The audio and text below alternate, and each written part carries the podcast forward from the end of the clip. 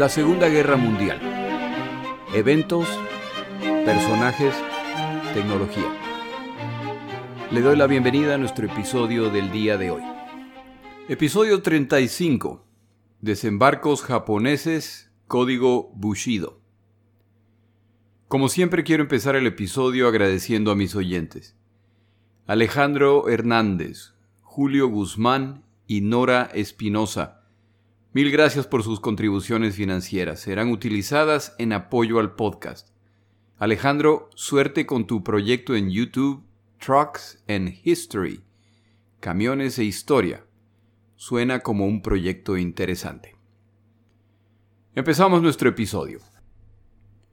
Una vez que se inicia la guerra en el Pacífico con el ataque a Pearl Harbor, Winston Churchill, quien por supuesto considera esto excelentes noticias para el desarrollo de la guerra, ordena que la única fuerza naval británica de consideración en la zona se ponga en camino a buscar y a destruir a la armada japonesa. Al hacer esto comete un error que no se puede considerar más que un acto de soberbia que no se hubiera cometido contra los alemanes. Públicamente anuncia que estos buques van rumbo a la zona del conflicto. Los japoneses toman nota e Isoroku Yamamoto ordena que aviones torpederos livianos y medianos se preparen para atacar a esta fuerza. Entonces se toma una segunda decisión difícil de justificar. Esta flotilla de combate se dirige a buscar a las fuerzas japonesas en alta mar sin la protección de casas de combate. Es obvio que los británicos no han absorbido todavía las lecciones de Pearl Harbor y pronto pagan por la imprudencia. Es su opinión que la ubicación de la flota británica los pone fuera del alcance de la aviación japonesa. Esto es muy difícil de entender ya que los ataques a Pearl Harbor y a las Filipinas han demostrado que el rango de los aviones japoneses excede en lo anticipado. Este grupo de combate es atacado por aviones el 10 de diciembre de 1941 mientras patrullan las aguas cerca de Malaya. El Repulse, el navío más poderoso del grupo, elude 19 torpedos, pero el vigésimo lo impacta en medio del costado y es suficiente para hundirlo. El príncipe de Gales sufre la misma suerte y con esto los únicos buques británicos de consideración en estas aguas son hundidos. Estas novedades combinadas con Pearl Harbor resultan en que las aguas del Pacífico no opera ahora ningún navío aliado capaz de combatir a la armada japonesa. Los buques estadounidenses en Pearl Harbor, en cuanto se reparan, se ponen en camino hacia los Estados Unidos de América para proceder con las reparaciones.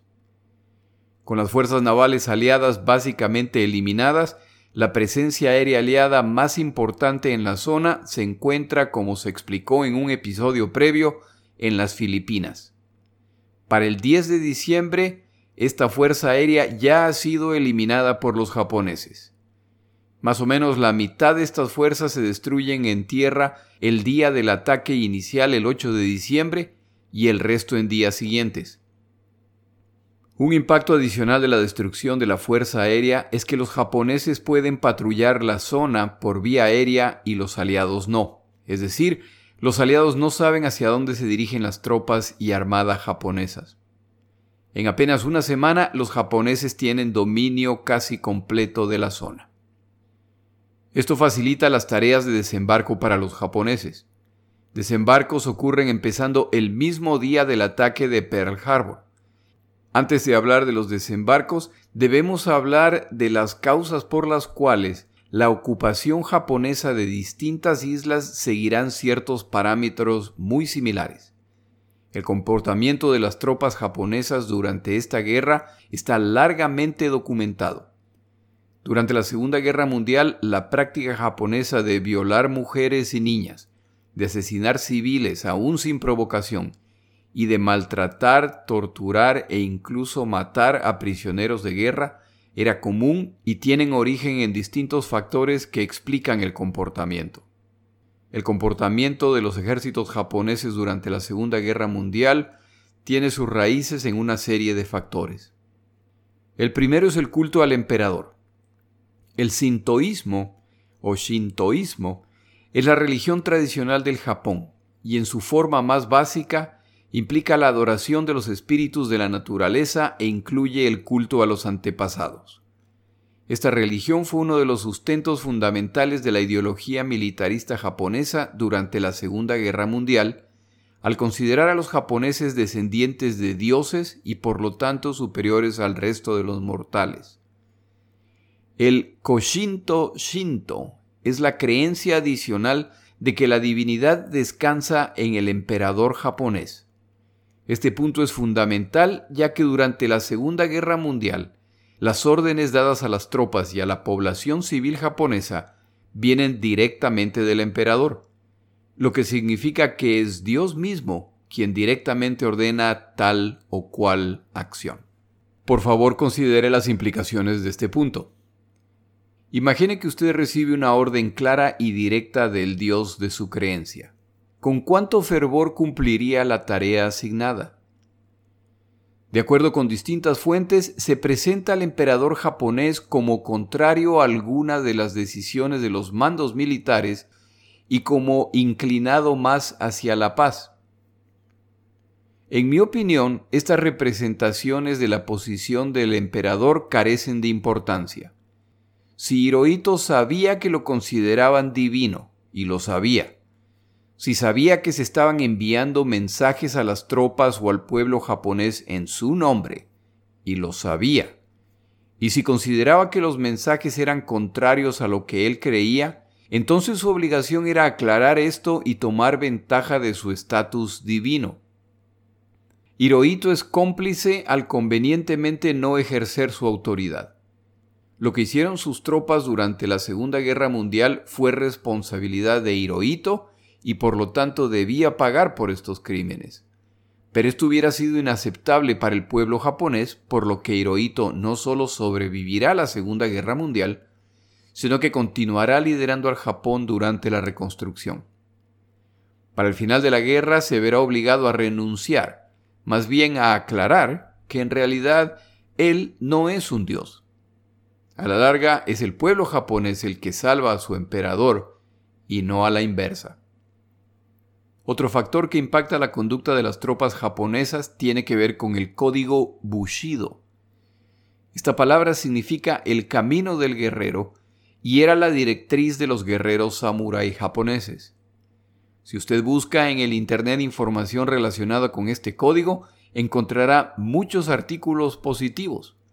La ideología original que habla de honor, de sacrificio por otros y por defender a otros, se empieza a manipular para transformarla en una ideología de beneficio para la nación más que para el individuo o para el clan, y es manipulada por el gobierno y las Fuerzas Armadas para alcanzar sus fines a favor del nacionalismo a través de prácticas poco honorables desde la perspectiva occidental. Una de las enseñanzas que se enfatiza es que en el combate las únicas opciones honorables son la victoria o la muerte. La opción más deshonrosa es la capitulación. Este punto determina el tipo de combate que se producirá en esta zona del conflicto. Durante los juicios de crímenes de guerra después del final de la Segunda Guerra Mundial, Fred Borg, al escribir respecto a los juicios militares de criminales de guerra en las Indias Orientales holandesas, escribe, Mientras Japón continuaba su modernización a principios del siglo XX, sus fuerzas armadas se convencieron de que el éxito en la batalla estaría asegurado si los soldados, marineros y aviadores japoneses tuvieran el espíritu del Bushido. El resultado fue que el código de conducta del Bushido fue inculcado en el soldado japonés como parte de su entrenamiento básico. Cada soldado fue adoctrinado para aceptar que era el mayor honor morir por el emperador y que era una cobardía rendirse al enemigo. Bushido explica por qué los japoneses maltrataron a los prisioneros de guerra bajo su custodia. Los que se habían rendido a los japoneses, independientemente de cuán valiente u honorablemente hubieran luchado, no merecían más que desprecio. Habían perdido todo el honor y literalmente no merecían nada. En consecuencia, cuando los japoneses asesinaron a prisioneros de guerra disparándoles, decapitándolos o ahogándolos, estos actos fueron excusados porque implicaban el asesinato de hombres que habían perdido todos los derechos de ser tratados con dignidad o respeto. Si bien los prisioneros civiles ciertamente pertenecían a una categoría diferente a la de los prisioneros de guerra, es razonable pensar que hubo un efecto de desbordamiento de los principios de Bushido. Es decir, para este autor el maltrato que reciben civiles que no fueron parte de los combates son probablemente una consecuencia de esta ideología. Bajo esta ideología, cuando los japoneses son derrotados, como la capitulación no es una opción, muchas veces optan por ataques banzai, que no es un ataque con arbolitos, sino un ataque final y desesperado en que los combatientes japoneses cargan contra sus enemigos sabiendo que no sobrevivirán este ataque suicida. Su objetivo final en la vida es intentar llevarse consigo a cuantos soldados enemigos sea posible antes de morir. Esto a la larga resulta en brutales combates en que ninguno de los dos bandos espera misericordia. Esta práctica la extienden a la población civil japonesa, lo que más tarde en la guerra resulta en situaciones en que pobladores de islas prefieren el suicidio a ser capturados por los estadounidenses que se acercan. Hay una serie estadounidense que relata este tipo de combate y que es muy difícil de ver, ya que presenta de forma muy directa la realidad de este tipo de enfrentamiento. La serie se llama El Pacífico, y una de las razones por que la considero una buena serie es porque también muestra las atrocidades cometidas por soldados estadounidenses. Pongo esta información entre los materiales de apoyo de este episodio. Si decide verla, solo tome en cuenta que no es una serie muy fácil de ver y sin duda no es para menores de edad. La información la puede encontrar en mi página web, lasegundagm.com. Nada de lo que expresa el código Bushido justifica el maltrato a los no combatientes. Los crímenes y las ejecuciones y violaciones de civiles que claramente no eran combatientes enemigos, y tratar de explicar estos eventos de cualquier forma distinta a crímenes de guerra carece de sentido. Es decir, que la sociedad japonesa tan enfocada en el honor, empezando con la forma como ingresan a la guerra, y continuando con la conducta de muchas de sus tropas, se llenan de prácticas deshonrosas injustificables. La explicación para la amplia existencia de estas prácticas es la falta de consecuencias negativas a quienes las practican. Quienes no las penalizan o evitan deben ser procesados como criminales de guerra. Otro factor que impacta esta conducta es el maltrato al soldado japonés. Desde inicios del siglo XX, el Japón es consciente de que para alcanzar el imperio que consideran merecer, deberán combatir por lo que poco a poco se implementan prácticas que intentan convertir a los combatientes japoneses en los más fuertes, resistentes y tenaces combatientes. Uno de los caminos identificados es acostumbrarlos a la brutalidad, por lo que el maltrato a subordinados, con o sin causa, empieza a volverse común y el soldado japonés debe aprender a esperarlo y aceptarlo sin quejas. Hay un documental de la BBC llamado Terror en el Este, en el que se detalla la participación japonesa en esta guerra y en la que se entrevista a combatientes japoneses quienes explican estas prácticas y cómo poco a poco se acostumbraron al maltrato. Saburo Sakai, un aviador mencionado en episodios previos, recordando su experiencia en las Fuerzas Armadas, mencionaba los golpes a los que eran sujetos. Contaba el caso de un superior durante el entrenamiento que al cometer Sakai un error le ordena que se incline. El instructor entonces le dice que lo que está a punto de hacer es el resultado de que le cae bien Sakai y quiere ayudarlo a mejorar. El instructor entonces procede a golpearlo con una vara hasta que Sakai pierde el conocimiento. Este no fue un evento aislado, ya que Sakai es sujeto a estas prácticas varias veces. En su libro Samurai, Sakai también menciona una práctica que intenta inculcar a los pilotos el deseo de vencer. El instructor a cargo del grupo junta a los pilotos de un equipo. Selecciona entonces a dos pilotos al azar para que luchen. Cuando uno de los pilotos gana la lucha, se lo autoriza a retirarse. El perdedor entonces debe enfrentar a otro piloto. Si no le era posible ganar, entonces debe continuar enfrentando rivales. No es sorprendente el reporte de Sakai de que quienes no logran triunfar muchas veces terminan lesionados. Si luego de enfrentar a los 69 pilotos de su unidad no lograba ganar una lucha, entonces al día siguiente se repetía el ejercicio. Si este piloto volvía a fallar, era expulsado del programa en medio de la deshonra. En su libro Samurai, Saburo Sakai describe el impacto de este tipo de prácticas. En seis meses, el entrenamiento increíblemente severo había convertido a cada uno de nosotros en ganado humano. Nunca nos atrevimos a cuestionar las órdenes, a dudar de la autoridad hacer otra cosa que cumplir inmediatamente todas las órdenes de nuestros superiores. Éramos autómatas que obedecían sin pensar.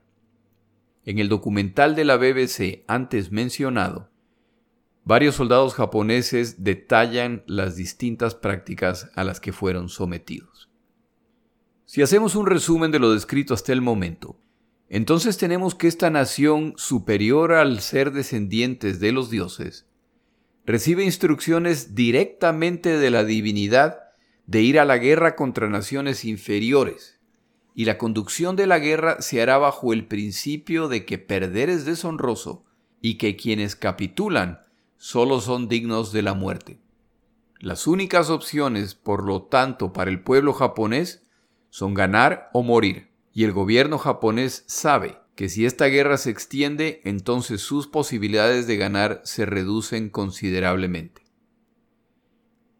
Estas órdenes serán ejecutadas por tropas acostumbradas a la brutalidad en contra de ellos. No debería sorprender que, con este contexto, los que se encuentran en el campo de batalla muchas veces se sienten en libertad de comportarse de la forma más brutal posible e imponen a los enemigos y a inocentes un tratamiento similar al que ellos recibieron. Para inicios de la Segunda Guerra Mundial, las tropas japonesas que combaten en China desde 1937, en realidad desde 1931, ya han mostrado este tipo de comportamiento brutal en su trato con los chinos, tanto desde el aire con campañas de bombardeos indiscriminados de ciudades, así como en el trato a la población civil. La comunidad internacional condena este tipo de conducta, pero no toma ninguna acción al respecto. Parte del proceso para justificar la brutalidad infringida a los chinos es que el chino es inferior al japonés. Es un subhumano que no merece la tierra que posee. Ojalá los oyentes noten la similitud de la posición japonesa con la alemana, y en realidad con múltiples naciones que a través de la historia han justificado comportamientos similares utilizando argumentos similares. Mientras la idea de que el conquistado es inferior, subhumano, carece de alma o de intelecto, es más fácil de justificar lo que se hace. Ahora ha llegado el momento para que sean los occidentales y sus colonias quienes serán sujetos a estas prácticas. Antes de detallar los desembarcos que ocurren en estas fechas, tomamos una pausa.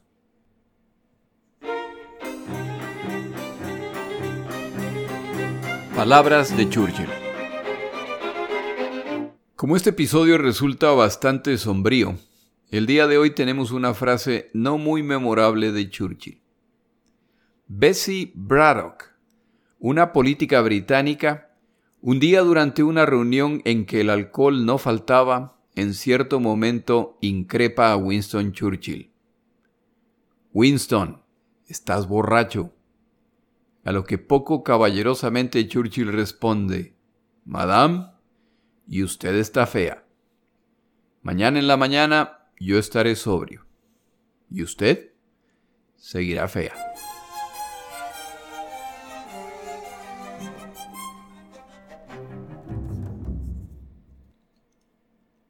El 7 de diciembre de 1941, al mismo tiempo que Pearl Harbor es atacado, también son atacadas las islas estadounidenses de Guam, Midway y Wake.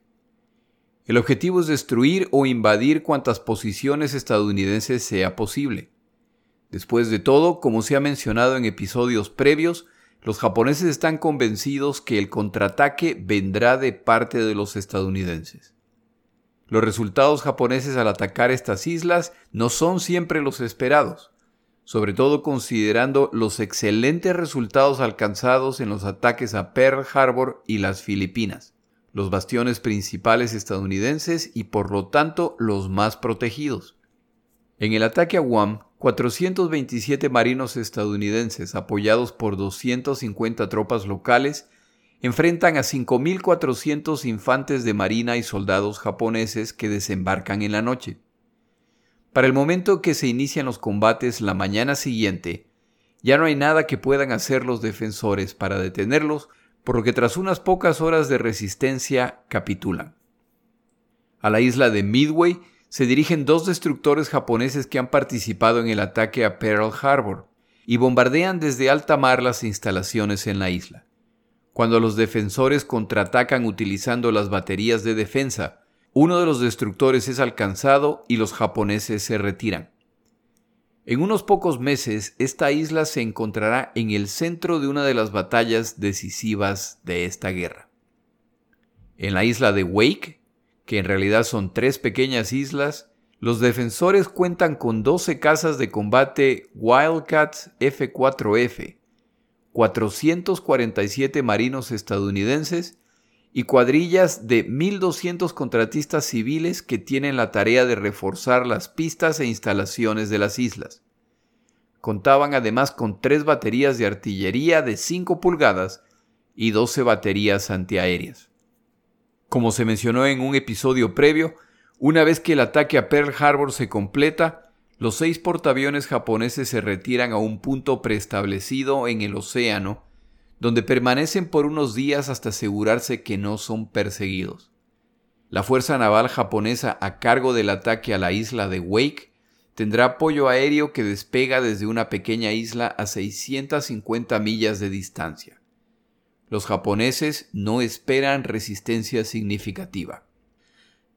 Para el momento que los japoneses se aproximan a la isla, los combatientes estadounidenses ya están al tanto del ataque a Pearl Harbor y saben que es solo cuestión de tiempo para que ellos sean atacados. Ordenan despegar a cuatro de sus Wildcats para buscar a la fuerza invasora. Este vuelo exploratorio no descubre los 36 aviones japoneses que vuelan rumbo a Wake, por lo que se cruzan en el aire. Para el momento que los Wildcats se enteran del ataque y regresan a la isla, la pista, las instalaciones y peor aún los ocho Wildcats que no despegaron han sido destruidos en tierra. En los días siguientes, los pilotos estadounidenses toman turnos volando los cuatro Wildcats restantes para enfrentar a los bombarderos que ahora regresan diariamente y en este proceso logran derribar seis bombarderos japoneses. A la medianoche del 11 de diciembre, los centinelas en la isla creen ver un reflejo en el mar y alertan al comandante. Determinan que el intento de desembarco japonés está por ocurrir en la mañana. Amanece y una fuerza japonesa de tres cruceros de combate, seis destructores, dos patrulleras y dos navíos de transporte se acercan a la costa. El comandante Cunningham, a cargo de la isla, decide que su única oportunidad es sorprender a los japoneses con las piezas de artillería que tienen escondidas en distintos puntos de la isla. Para hacerlo, deben permitir a los navíos japoneses acercarse a la costa. Desde cuatro millas de distancia, los navíos japoneses abren fuego, pero las baterías en tierra no responden para no delatar su presencia. Cuando algunos de los navíos japoneses se encuentran a un poco más de 4.000 metros de la orilla, lo que los pone en rango de las baterías, entonces las defensas de las islas abren fuego y pronto dos navíos japoneses son impactados. Un destructor es impactado en su compartimiento de municiones y la explosión es tan repentina y violenta que se hunde inmediatamente y no hay sobrevivientes. En la playa, los combatientes estadounidenses no pueden creer su fortuna. Están devolviendo el favor en nombre de Pearl Harbor, a medida que los navíos japoneses se retiran. Otro destructor, un navío de transporte de tropas y un crucero son impactados. Los japoneses se retiran en desorden. Es entonces cuando los Wildcats restantes despegan para continuar el trabajo. Una bomba lanzada por un Wildcat impacta el compartimiento en el que un destructor guardaba las cargas de profundidad antisubmarinas y se produce otra explosión catastrófica sin sobrevivientes. En 45 minutos, unos pocos marinos estadounidenses con un puñado de aviones han derrotado a una fuerza invasora japonesa mucho más numerosa. Por primera vez en esta muy joven guerra, los japoneses han fallado en un intento de desembarco. Cunningham y sus tropas celebran sabiendo que esta victoria es solamente temporal.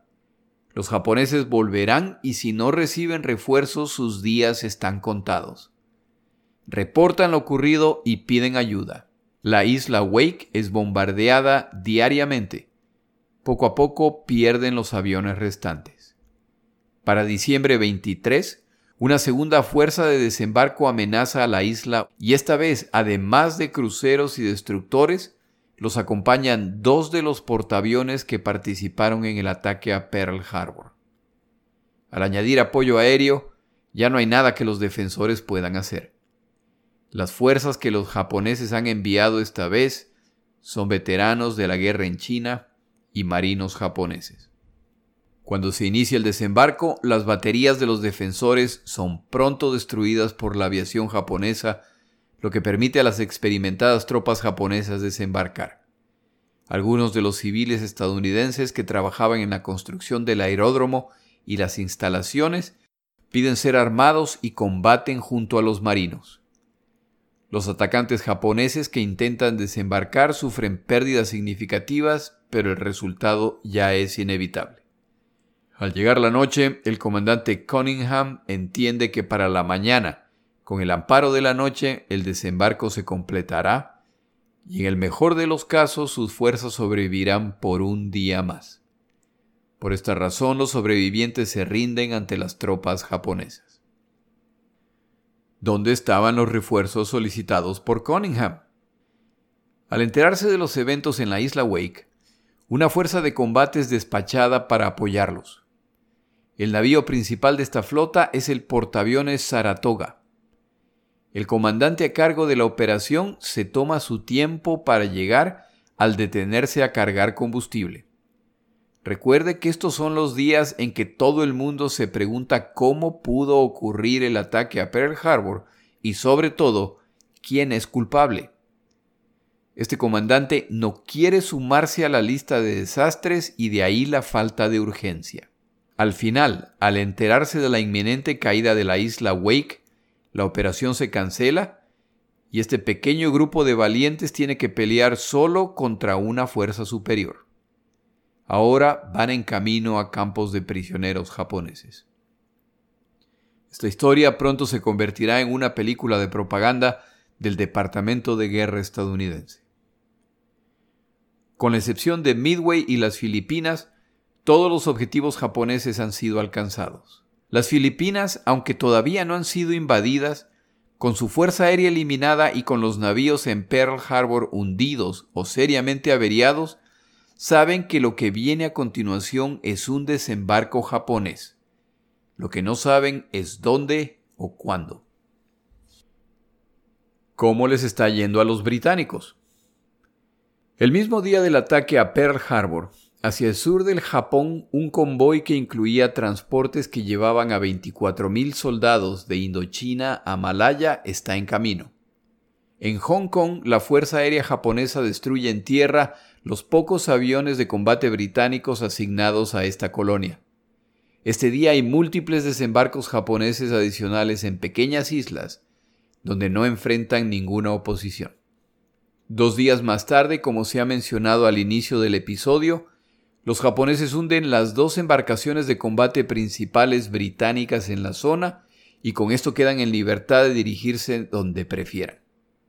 Los británicos tienen fuerzas significativas en Malaya, por lo que Winston Churchill, a pesar de que en privado admite que la defensa de la zona es imposible, ordena que se pelee. Una cosa es que el imperio británico sea derrotado, otra es que lo sea sin pelear. Malaya, con su producción de caucho, metales e incluso petróleo, es apetecida por los japoneses.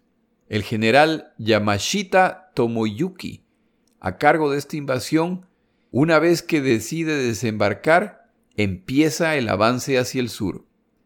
Desde Indochina, cazas japoneses salen a enfrentar a la aviación británico-australiana que defiende Malaya. Los aviadores japoneses no son solamente más numerosos, sino que sus máquinas y sus pilotos son superiores a los defensores, por lo que la Fuerza Aérea a cargo de esta defensa pronto debe escapar para sobrevivir. Sin apoyo aéreo naval, ahora los más de 80.000 combatientes aliados deben enfrentar a los japoneses, que aunque mucho menos numerosos, cuentan con la ventaja de la aviación, la armada e incluso blindados. La ventaja numérica de los defensores es en tropas y en número de piezas de artillería. A este grupo de combatientes malayos, británicos, indios y australianos les esperan semanas de combate sin la expectativa de recibir refuerzos. En estos combates los japoneses utilizan ataques aéreos en apoyo a blindados que se vuelven la punta de lanza que permite a la infantería avanzar. Periódicamente ejecutan maniobras de pinza en que atrapan grupos de combatientes. Es decir, están combatiendo de la forma como combaten los alemanes. Las fuerzas del imperio británico, convencidos de su superioridad, no se preparan para este tipo de combate. Otra dura lección para los occidentales que asumían que combatir a los japoneses sería sencillo. En Malaya, los japoneses capturan un grupo de combatientes indios y uno de los comandantes indios ofrece organizar a sus tropas, más birmanos y tailandeses, que están dispuestos a pelear con los japoneses para expulsar a los británicos y asegurarse de que los franceses no retornen. Este evento muestra la tensión creciente que ha existido entre Gran Bretaña y su colonia más grande restante, la India. De este tema hablaremos en otro episodio.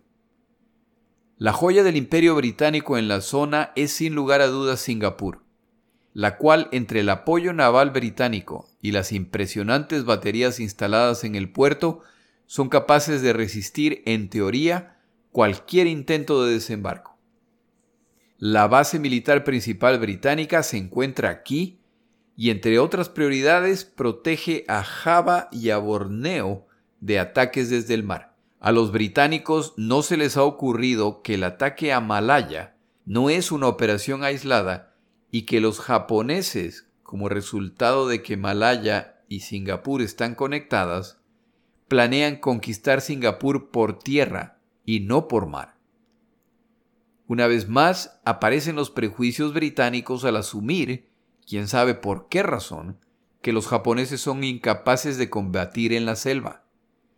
Antes de que se den cuenta, los japoneses les están dando a los británicos, australianos e indios un pequeño taller en combate de selva. Las baterías de defensa costera carecen de munición de alto poder explosivo, ya que como su objetivo es atacar embarcaciones navales, es el diseñado para perforar blindaje y entonces estallar. Este tipo de munición tiene poco impacto contra otro tipo de blancos. Para el 17 de diciembre, los japoneses ya desembarcan en Hong Kong y envían un ultimátum al gobernador británico advirtiendo que la resistencia es inútil y su única opción es capitular. La propuesta es rechazada. Cuando finalmente las tropas japonesas desembarcan en Hong Kong, reciben la instrucción de no tomar prisioneros, y las tropas cumplen con sus órdenes. Tras capturar una batería costera que intenta detenerlos, los 20 sobrevivientes son rodeados y ejecutados utilizando bayonetas. Al llegar al hospital de campaña de las fuerzas militares británicas, los médicos no ofrecen resistencia, pero igual son ejecutados a tiros o con bayonetas. A fin de cerrar de una vez el año 1941, a continuación incluye un sumario del estatus de los combates en el Pacífico. Para finales de 1941, en menos de una semana desde el ataque a Pearl Harbor, los japoneses han alcanzado la supremacía aérea y naval en el Pacífico. En menos de un mes desde los ataques de Pearl Harbor, han alcanzado la mayor parte de sus objetivos de conquista, y aquellos objetivos no alcanzados todavía, Malaya, Singapur, Java, Borneo, Hong Kong y las Filipinas, se encuentran aislados y bajo ataque por lo que pronto caerán. ¿Qué factores determinan la victoria japonesa? El primero es que, como se ha mencionado en otros episodios, el atacante tiene la ventaja de saber el cuándo, el cómo y el dónde, y los japoneses ejecutan brillantemente su plan. El segundo es que británicos y estadounidenses planean esta guerra asumiendo que el combate y la prioridad son Europa, por la que la mayor parte de los recursos militares se encuentran allá. Otro factor es que la debilidad del imperio británico se está haciendo evidente y carece de los recursos para pelear en múltiples frentes o del apoyo incondicional de sus colonias. El ejemplo más claro es la India, que desde hace muchos años busca su independencia. En muchos sentidos, el imperio británico no sobrevivirá a la Segunda Guerra Mundial. Pero luego de consultar múltiples textos y fuentes de información, uno de los factores que impactan el resultado hasta el momento es la convicción de superioridad occidental que se niega a aceptar la idea que el combatiente, la tecnología, la preparación y la estrategia japonesas están al nivel occidental. Y para cuando se dan cuenta que pelean una guerra entre iguales en todos estos sentidos, ya es muy tarde porque las derrotas continúan sumándose. Si no fuera por las noticias de que los soviéticos han detenido a los alemanes a las afueras de Moscú, 1941 se cerraría como un año desastroso para los aliados y con un futuro no muy alentador. En el siguiente episodio completamos la historia de la caída de las Filipinas y relatamos eventos en otros frentes. Mi nombre es Jorge Rodríguez Gracias por acompañarme. Para información adicional respecto a este episodio, las notas de este podcast, que incluyen la narración de este episodio, así como acceso a resúmenes, videos, documentales y materiales adicionales gratuitos disponibles en el Internet, por favor vaya a Amazon y busque el libro La Segunda Guerra Mundial, Eventos, Personajes, Tecnología al comprar estas notas me ayuda y me apoya financieramente. Puede encontrar información adicional en mi página web, lasegundagm.com. Muchas gracias.